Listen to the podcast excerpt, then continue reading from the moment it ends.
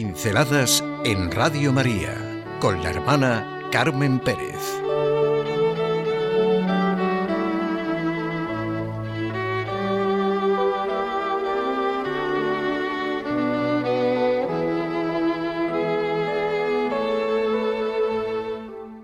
Yo hago cada día que lo transitorio sea eterno. Yo hago cada día que lo transitorio sea eterno, porque mi vida, me dice mi, fe en Cristo, es moneda de vida eterna. Y esta es mi responsabilidad definitiva. ¿Qué significa responsabilidad? La exigencia de llevar a cabo la realización de mis posibilidades, depositar valor en lo que hago.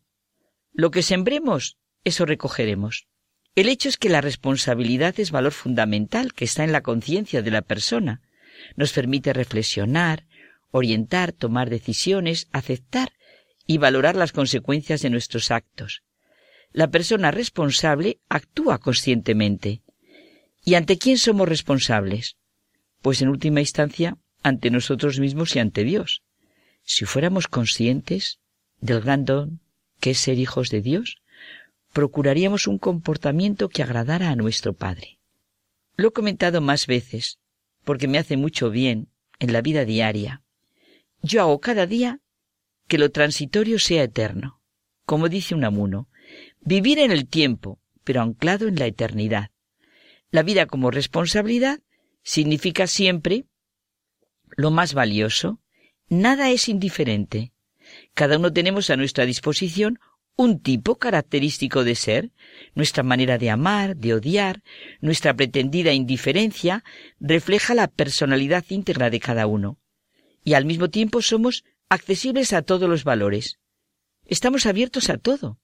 Somos capaces de vicios o de virtudes. Somos la misma humanidad percibida desde alguna parte.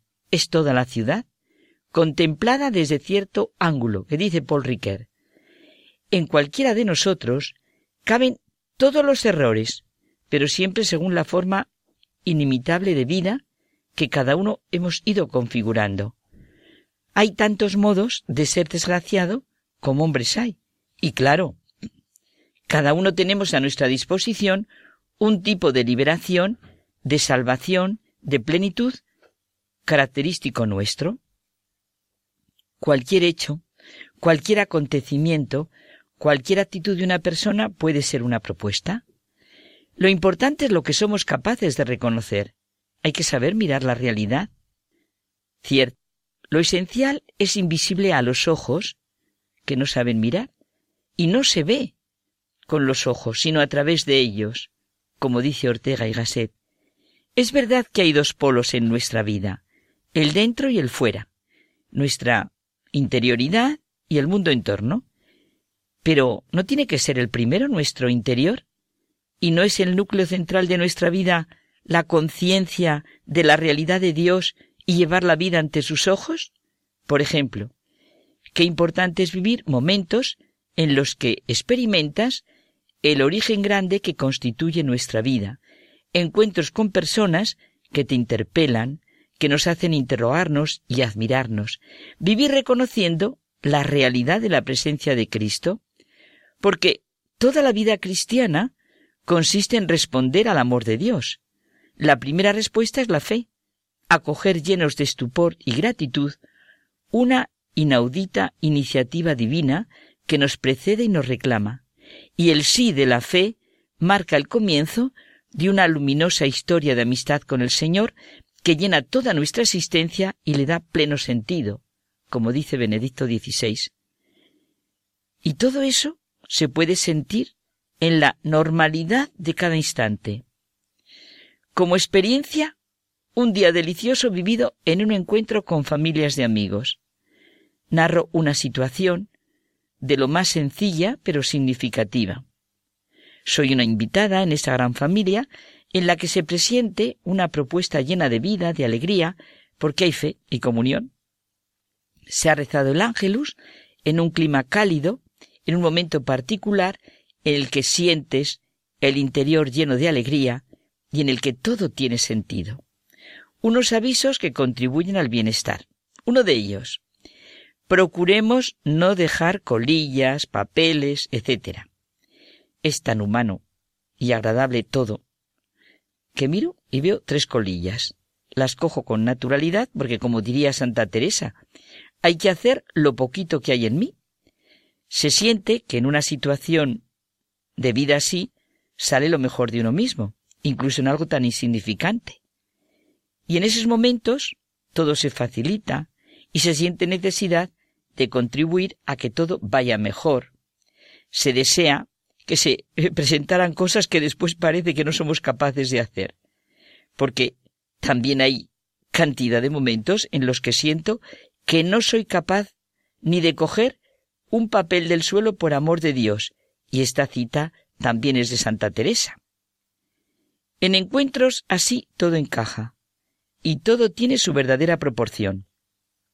Es estupendo vivir con amigos que tienen una visión que lo abarca todo.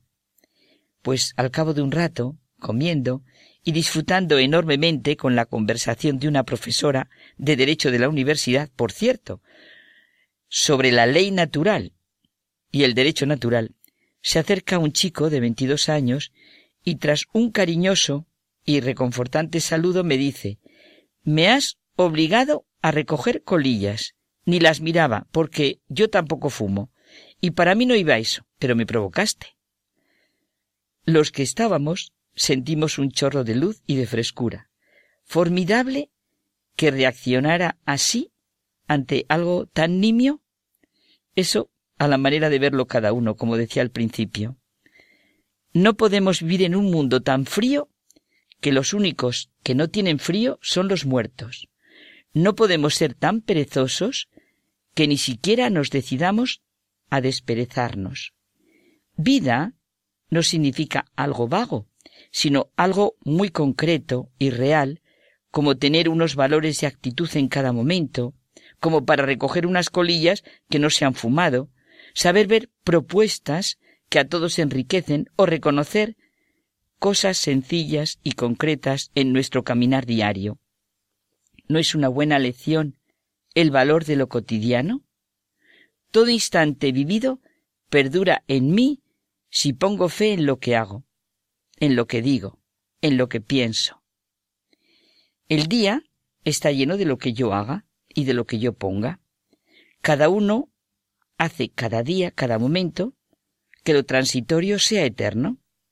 A que creemos en todos los esfuerzos individuales encaminados a que en este mundo se respire mejor.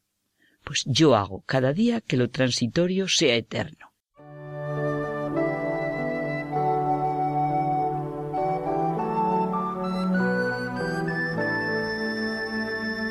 Pinceladas en Radio María con la hermana Carmen Pérez.